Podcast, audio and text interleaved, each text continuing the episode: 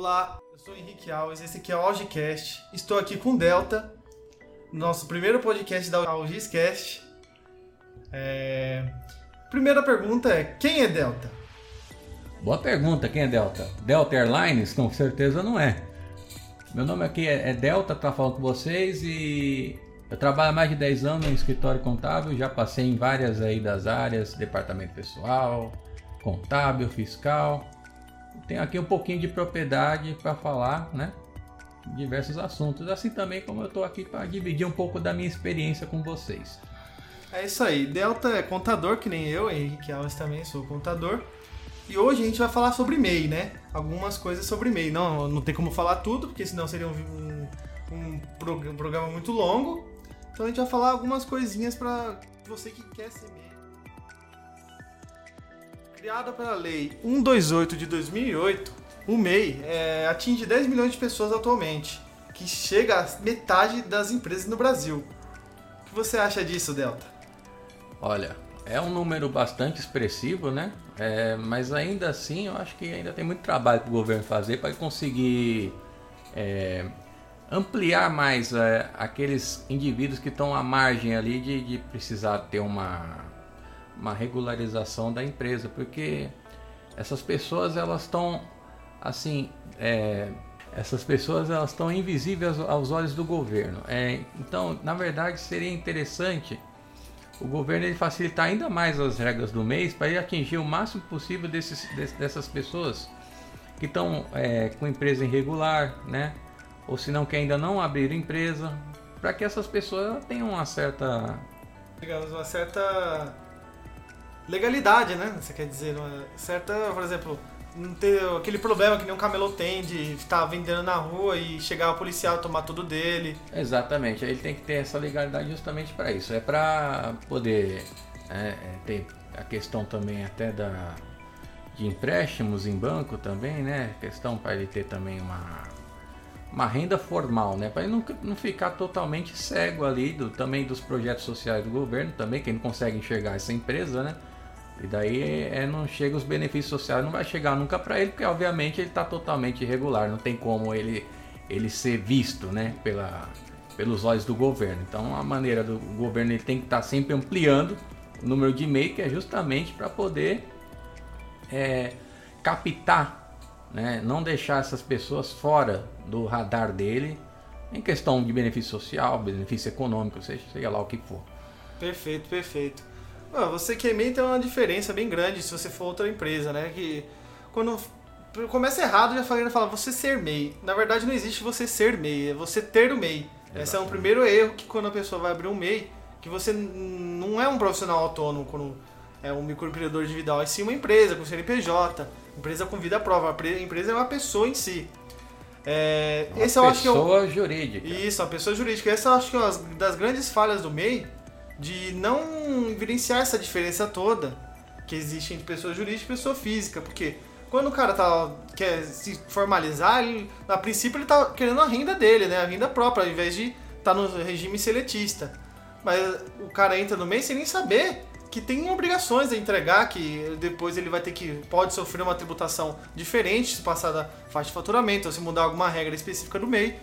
E muita também tem muita gente que entra no MEI uh, buscando os benefícios mesmo, como auxílio doença, ou desconto no, no plano de saúde, né? Isso, isso sozinho você entrando, abrir o MEI só por isso é contra a lei, mas né? Isso muito acontece bastante no Brasil. É, não. É, primeiro que a gente sabe que é que está no Brasil e a questão de, de, de, assistência social, seja a pessoa física ou a pessoa jurídica, aqui é, ela é falha e ela é muito pouca, né? Você não pode ficar dependendo da, da, das mãos do governo para nada, né? A questão do MEI aqui é você tem que se regularizar, que é para você tentar pelo menos é, é evoluir, né? Porque o MEI, assim, ele, a princípio, ele é seu pontapé inicial em termos de, de pessoa jurídica. A ideia é você evoluir para que você saia do MEI e vá para o Simples Nacional. A gente não quer que você Isso. fique no MEI eternamente, né? Até porque a gente quer que você evolua como empresa, tenha um faturamento mais alto e saia do MEI. Assim como se Deus quiser, vá para o lucro real, porque daí a gente sabe que as coisas estão funcionando Isso. muito bem para você, entendeu? Isso. É, justamente eu acredito que o governo, que o governo criou essa medida justamente para isso, para é, o cara que tem o MEI, ele não fica na zona de conforto como um profissional autônomo, que é esperando um salário fixo lá para ele, ou mesmo que seja variável, né? Para ele realmente ter um pensamento de evolução, né? De ter, ter em mente quando abrir o MEI que não é não é uma renda, não é simplesmente uma renda para você, e sim um plano de negócios. Você tem que imaginar qual, qual que vai ser seu seu objetivo no médio, curto prazo, no, até no longo prazo também. Se não tiver no longo prazo, pelo menos no médio e no curto prazo é muito essencial antes de abrir o MEI. É, é a questão do gerenciamento, do né? Do gerenciamento. É. E o, isso, que é, isso que é o grande fala de todo o MEI, né? É. Abre a empresa como se fosse um, um regime seletista e, ou, ou, mesmo abrindo uma empresa pensando que é empresa, só que não tem nenhum planejamento antes. Abre simplesmente uma atividade qualquer, né? E não, tem, não pesquisa como com, com aquela atividade poderia refletir em outra, outras situações, ou mesmo não procura alguém que possa te esclarecer sobre isso. E aí acaba fechando o MEI também, né? O Sebrae indica aí que um terço das, das empresas é, falem menos de 5 anos e o MEI tá junto também. Certo. Depois dessa introdução aí, vamos falar sobre o que, que o MEI pode fazer, proporcionar para você, né? E o que, que, as obrigações que você deve seguir ao escolher esse, esse tipo, ou regime Muita gente considera um regime tributário e muita gente considera um tipo societário, né? Ou talvez nada disso. Não, ou nenhum dos dois, né? Porque o MEI ele mescla entre os dois, né? Tanto, tanto o tipo societário, né? Que, na, no Código Civil, né? E também com uma tributação própria. Se você é MEI, você também só tem um regime de tributação própria. Apesar de ele estar incluso no Simples Nacional, ele não tem as, as mesmas regras de empresas optantes pelo Simples padrão. Né? Exatamente. Né? Ele tem uma empresa, tributação própria. É, então, para você que abrir um MEI, você né, tem que saber que você só pode ter um estabelecimento, ou seja, é, nada de querer escalonar seu faturamento ou suas vendas de vários, vários, vários pontos de venda, só um estabelecimento. Se tiver mais de um, você já é desenquadrado, você já perde os benefícios, né? É, já perde os benefícios do MEI. Outro é também se você precisar de alguma ajuda no seu, se o seu MEI está indo dando tudo certo, você contrata um funcionário, né? Bom, é, ele vai seguir todo aquela aquele roteiro que as empresas seguem, né? É, não diferente hoje em dia, quando a empresa contrata funcionário, ela, vai, ela vai, vai ter um custo, primeiramente, né? Antes de tudo é um custo, né? É, o cara vai ter que fazer uma avaliação, primeiramente, né? Porque ele é MEI, né? E é, já... Independente de ser MEI ou não, quando você contrata um funcionário é uma decisão importante e tem que ser mensurada do mesmo jeito. O governo não vai fazer isso para você. Exatamente. Então você que é MEI, você tem que saber exatamente que quando tu contratar um funcionário tem as, as mesmas obrigações para todas as empresas, né? O, o funcionário tem tem os mesmos direitos. Exatamente. Os direitos e, e, obrigações são exatamente o mesmo para o funcionário, não muda nada. Ele vai ser um funcionário seletista também, ele vai ter a carteira assinada exatamente como um funcionário de uma empresa é, de outro tipo de tributação também seria é, enquadrado aí. A questão é, é que tem uma limitação aí, é um funcionário só, né? Então você tem, o cara tem que avaliar se realmente vai, vai haver necessidade mesmo do funcionário, né? Vai, vai aumentar isso seu, seu custo da empresa, mas talvez, né? A gente sabe que quando contrata um funcionário, às vezes as coisas deslancham na empresa, né? Isso, isso. Mas antes, com qualquer outra empresa também, de contratar funcionário, você tem que ter em mente, isso vale para todas, não só para o MEI, ter em mente o que, que você espera do funcionário, né? O que você espera do colaborador que vai te ajudar contratar só para desafogar você no seu, no seu cotidiano, será que essa é a ideia correta mesmo? Hum, porque a questão é a seguinte, às vezes o cara contrata um funcionário para emitir nota fiscal, né? Sendo que tem alguns programas aí que emitem nota praticamente automaticamente, né? Então, antes de contratar um funcionário, você tem que ver se é pra, justamente para escalonar a receita sua e sua, sua lucratividade, sua margem de lucratividade, se realmente você precisa de um humano ali fazendo uma operação, né? Exatamente. É, hoje, porque a gente tá na quarta revolução industrial, pelo amor de Deus, né? Aqui é a era das máquinas já, era digital. Exatamente, a gente tá falando do Tesla aí, né? Elon Musk tá aí dominando o mundo, entendeu? Exatamente. Você é e-mail querendo contratar um funcionário, você tem que realmente fazer essa pergunta, que nem o Henrique enfatizou aí. Realmente eu vou precisar, eu não consigo automatizar o, o que eu vou fazer para não necessitar de um empregado, para não, não ter essa é, senão você vai acabar que qualquer coisa que você não conseguir fazer, a forma que você, conforme você vai crescendo, você vai contratando um funcionário, um funcionário. E aí acontece nem a pandemia Covid-19 E aí, né, você vai ter que demitir um monte, porque um monte de tarefas, mini tarefas, que nem na Revolução Industrial, né, lá da, do século passado, você vai ter que, cada por operação, vai ter que demitir vários ali no, numa cadeia de produção intensa, né? Exatamente. Aí você vai ter aquele problema de caixa, não vai conseguir, né, girar o caixa, não vai ter como pagar o funcionário, e aí como é que tá? Porque É. até então, quando é só você ou você, você e o MEI, só você, sócio, você que tá lá sozinho, ok, você vai conseguir apertar o cinto e conseguir levar a situação para frente. Agora, quando Isso. você tem um funcionário, você, Você tem, tem que priorizar esse, esse funcionário que está trabalhando para você. Aí quando a gente fala em contabilidade, né, na questão do balanço patrimonial, na questão do passivo, você, você mesmo não sabendo disso, as regras não são aqui o seguinte, o passivo do, do balanço gera, regra de obrigação. O que que é mais importante? Primeiro você paga o funcionário, depois os tributos e depois seus fornecedores, entendeu? É assim que Exatamente. funciona. Isso Não, não pode. Quando você faz não faz exatamente nessa ordem, você está infringindo princípios contábeis princípios do, do empreendedorismo, digamos assim. Muito- Eu sei que não é, não é o que acontece, mas é o que deveria acontecer, né? Exatamente, é o que a gente vê na prática, às vezes é muita dessas Muita inversões de, de, de, de- parâmetro, valor. É, né? de Muita inversão de parâmetro. Sobre o faturamento dele, né? Vamos falar que é uma margem muito pequena hoje, 81 mil reais hoje não dá pra fazer muita coisa, né? Não, Convenhamos. 81 mil reais eu não consigo comprar um carro. 81 mil reais. É bom você ter falado isso, eu já recebi perguntas de e-mail falando pra mim, olha, se eu comprar um carro de valor de 50 mil reais, vai, vai, vai chegar, vai fazer distorção no meu balanço aqui do meio, vai fazer, o que, que pode ocorrer quando eu comprar um, por exemplo, um ativo ou qualquer coisa que chega bem próximo do meu faturamento. Primeiro que o, a- o faturamento é as suas receitas, né? O que você vende, o que, você, que você vende pro cliente, seja um bem ou serviço. Agora, quando você compra um carro, não quer dizer que você obrigatoriamente tem que ter um valor, o faturamento é maior do que isso. O carro pode ser muito bem um gerador de caixa para você, por exemplo, se for fretado, né? Um, um- um- uma ambulância, digamos assim, né? É, isso tudo, um um ativo, ele não. Independente se o valor dele é maior que o seu faturamento, ele não vai implicar nada. Você compra um, um- um valor do carro de 50 mil, 81 mil, não vai infringir, não vai, você não vai ser desenquadrado por causa disso.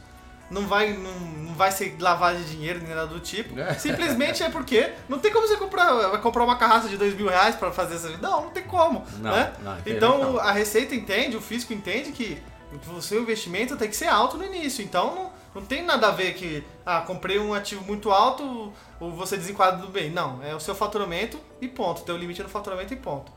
É, o cara entra com financiamento, seja lá o que Isso. for, ele já acha que vai ser desenquadrado. Isso, meio. mesmo que não seja na lata, é, entra com o capital social, né? O capital social é. Não tem capital. O capital social do MEI tem um valor mínimo de um real. Se você quiser colocar mais, não, não tem problema. O capital social é um investimento.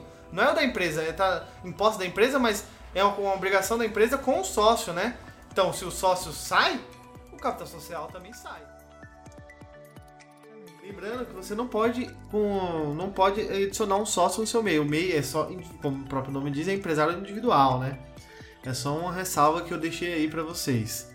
É...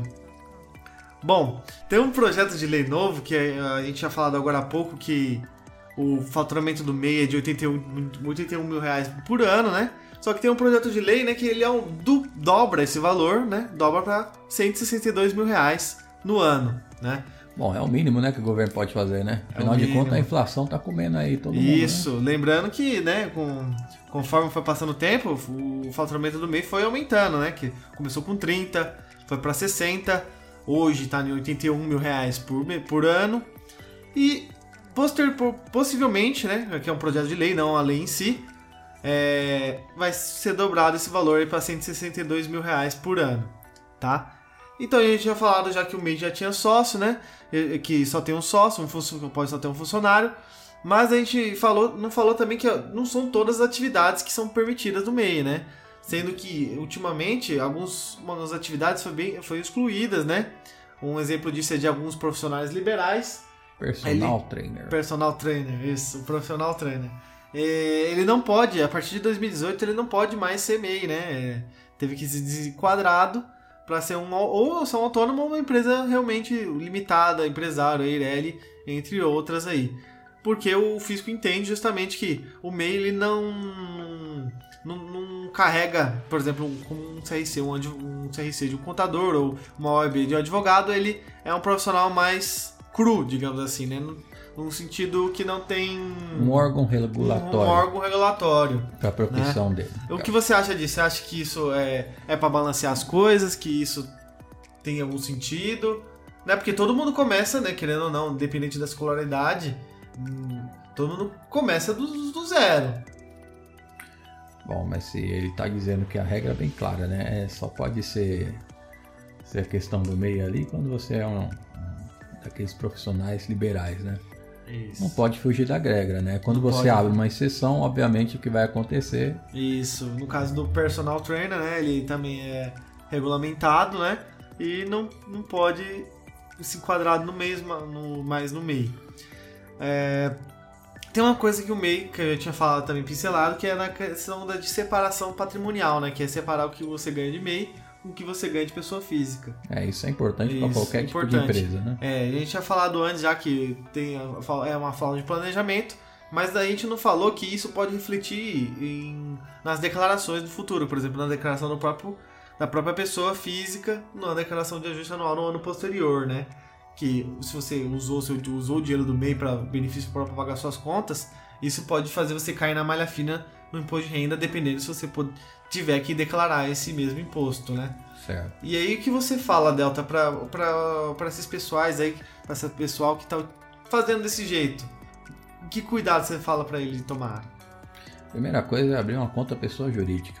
Hoje em dia tá tão fácil abrir, cara. É online, inclusive.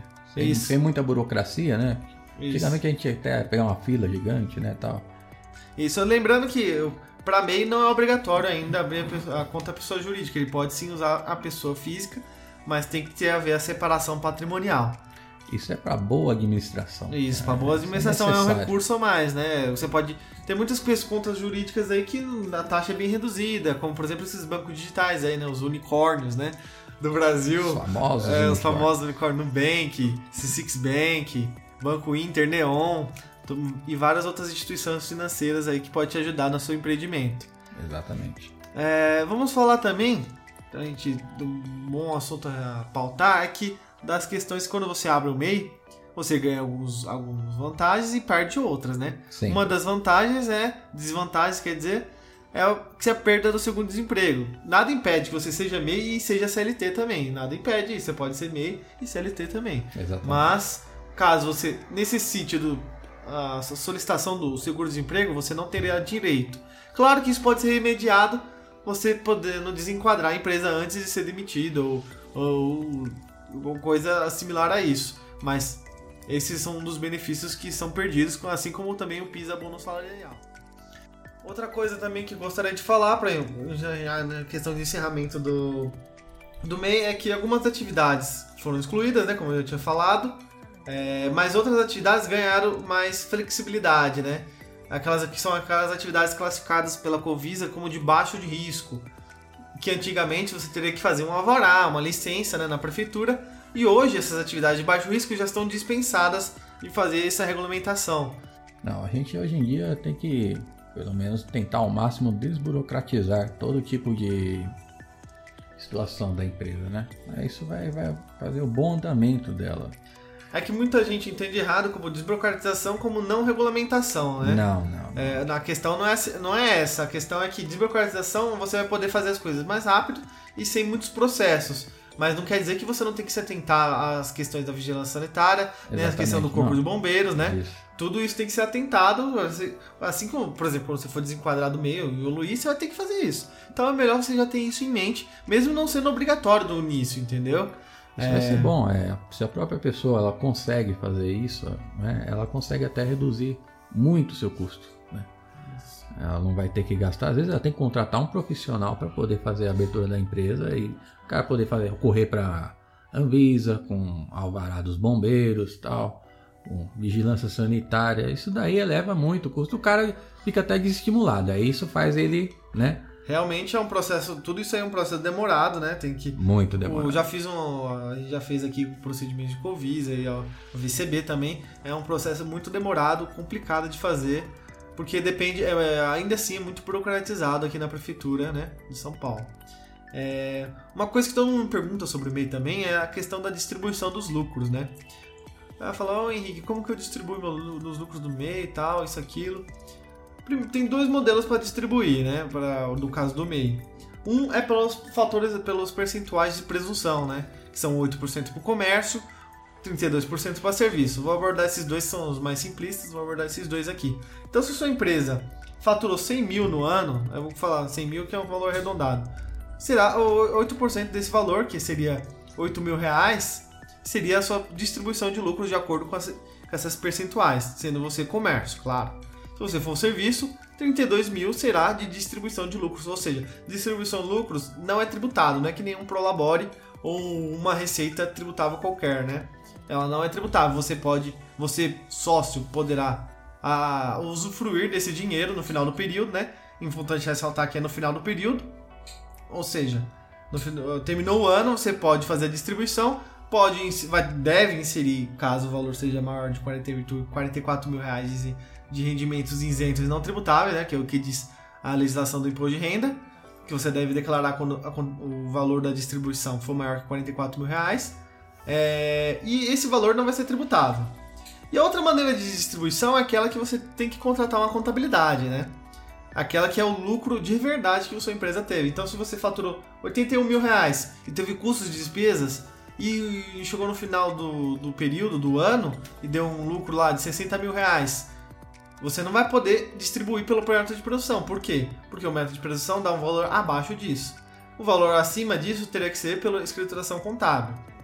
E aí, você não pode fazer por si próprio, você tem que contratar um contador, um profissional de contabilidade, para fazer esse, essa, essa escrituração e essa realmente bater o martelo e falar que ah, esse foi o valor que vai ser, esse vai ser o valor que vai ser distribuído. Não, se a pessoa ela tá querendo fazer a sua distribuição de lucro da empresa, é necessário sim procurar o contador, o profissional né, capacitado, né? Ele estudou justamente para isso. É, lembrando que no apurar o lucro, né, o lucro contábil, não, é, não é simplesmente jogar as receitas e as despesas, né? Tem todo um método de é, apuração, mensuração Exatamente. e de é, na questão da, da data da, do fato gerador, né? A data do fato gerador da despesa em si, quando a despesa é incorrida, quando a despesa é incorrida, né?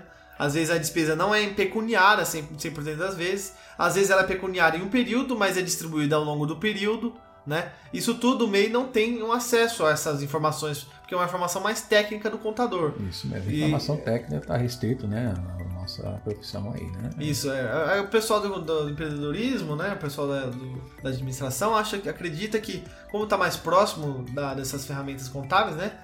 Acredita que já consegue lidar com elas sozinha, mas não, é um, um laudo, é praticamente um laudo da sua empresa, entendeu? Então é avaliado cirurgicamente tem as, que, tem as questões dos pronunciamentos contábeis que precisam ser analisadas de fazer qualquer lançamento, tem os princípios, né? Os uhum. princípios contábeis. É... Outra questão do MEI também é a questão da abertura de empresa, né? O que, que diz a legislação? A legislação diz que se você é MEI e quiser contratar um serviço de contabilidade, né?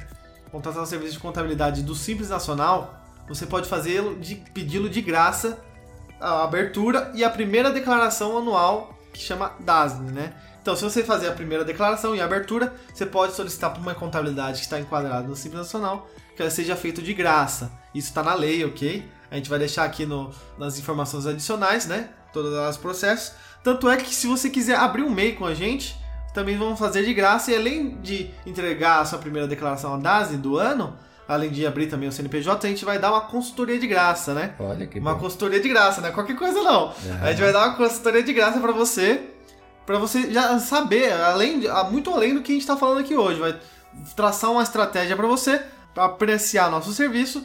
Vamos mostrar outras funcionalidades que a gente pode fazer para você. Apropriação de custo, é, gerenciamento tributário, né? E diversas outras opções.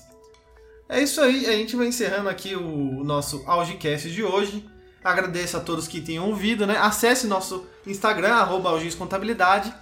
Se quiser entrar em contato conosco, é o e-mail algiscontabilidade.gmail.com. Você pode fazer solicitações por lá. É isso aí, tenha uma ótima noite. Aqui é o Henrique Alves. E nessa, na minha companhia aqui é o Delta. Muito obrigado, Delta, por comparecer. É, é sempre um prazer te, falar com você. Você sempre tem umas ideias boas. Muito obrigado. Uma grande honra estar aqui com você e um grande abraço para todo mundo.